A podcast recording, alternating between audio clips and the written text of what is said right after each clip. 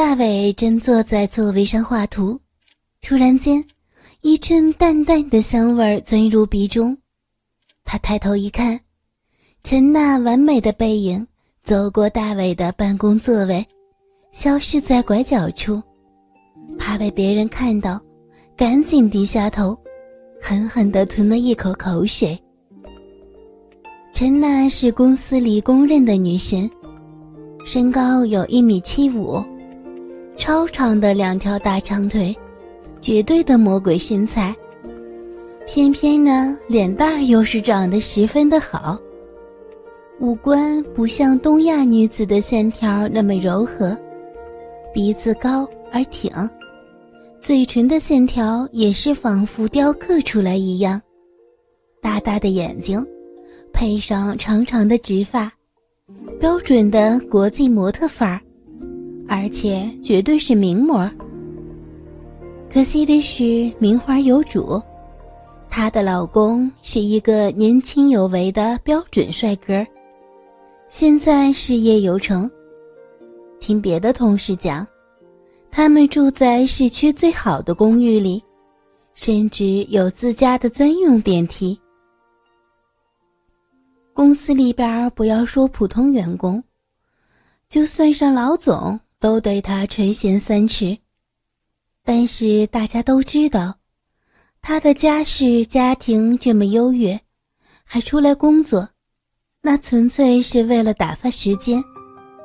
大家也都自惭形秽，平时也只能意淫一下，却没有人敢上去搭讪。像大伟这种屌丝，和他那更是全然没有交集的。陈娜是公司的市场部的，主要负责的是营销策划，不用见客户，也不用和大伟这种后台画图纸的工程师打交道。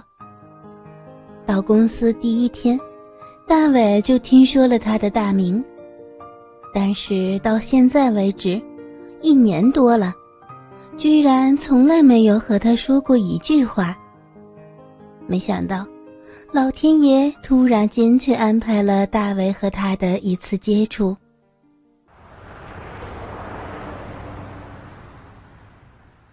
六月的一个周一，公司负责业务的副总裁梁总突然打电话给大伟，叫大伟到他的办公室去一趟。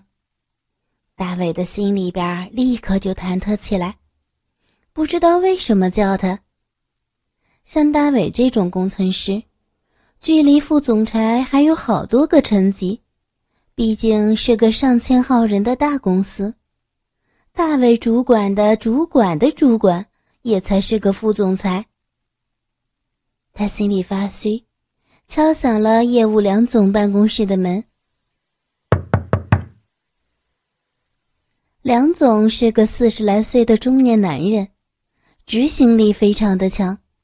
很受公司的老总器重，敲开门一看，办公室里已经坐了好几个人，有大伟的主管的主管，有研发部的总监，还有陈娜。大伟连看都没敢看他一眼，嘴里边诺诺的说：“您您找我。”梁总和蔼的对大伟说。啊，小张是吧？坐下来吧，张大伟。嗯，不错。看出大伟有点紧张，梁总接着微笑起来。张大伟，别紧张。哎，我听说你的设计能力在咱们公司那可是数一数二的，做出来的那些图纸基本上从来不用返工。你做的项目，客户那个个都是挑不出来毛病的，是吧？大伟一听，心里更加紧张了。梁总，我我我哪儿啊？您过奖了，我这水平很一般，公司里很多人都比我强。心里边却有一股虚荣感慢慢的涨了起来。这时。大伟的主管补充了一句：“他做的东西质量是不错，可惜呀，就是太慢了，也是公司里边做事情最慢的一个。一屋子的人听到这儿都哈哈大笑起来。大伟偷偷的看了一眼程娜，他也在笑，但是那样子却是那么的优雅。可惜他没有敢多看第二眼，赶紧低下头，心里暗骂主管，等着副总裁下边的话。哎哎，话不能那么说嘛，慢工出细活的呀。张大伟啊，小张，是这样，国家呢有一个大的项目，在县里边工程现场要举办一个交流会，就在 H 县，也邀请我们一起参加。这不，公司希望你能代表研发团队参加，这可是个好机会啊！你做事情踏实认真。公司派你去呢，也都放心。怎么样，想不想去？一听是这件事情，大伟的心里慢慢的放下心来。说实话，不是自夸，大伟做事情确实是慢，但质量绝对没得说，和公司里很多拼命做项目拿奖金的那些人完全不一样。钱这个东西嘛。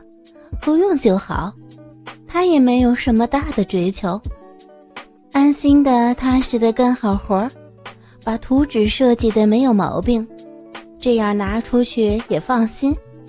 一年少赚点钱就少赚点钱。最后，梁总拍板，这次交流会公司要拿出最强的实力去参加，最后由他带队。大伟作为研发代表，程娜作为市场代表去参加，两天后出发。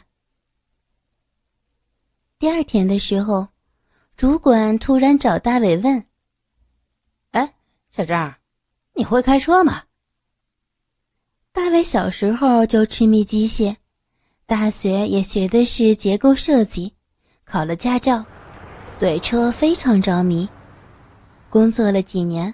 房子没买，先买了辆车子，对车研究的很是透彻，开车那更是不在话下。虽然不能和赛车手比，但在车流中川流，那比一般人要强上几个级别。呃，你会开车就好。梁总啊，明天有急事儿，要赶去北京一趟，然后直飞 H 市。他不去，他的司机也就不会送你们去。公司呢还有部越野车，你自己开过去吧。啊，路上当心。呃，好的，谢谢主管。大伟点点头。H 县在深山里面，开会的地点又是在工程现场，只能开车过去。开车过去大概需要五个多小时，只能提前一天。哎呀，你小子可真是有福气！明天下午一点钟出发，到公司楼下拿车，然后去街上程娜大美女一起走啊！哎，大伟的主管拍拍大伟的肩膀，叹了口气走了。大伟这才突然反应过来，他说的有福气，原来是说大伟能和陈娜一起走。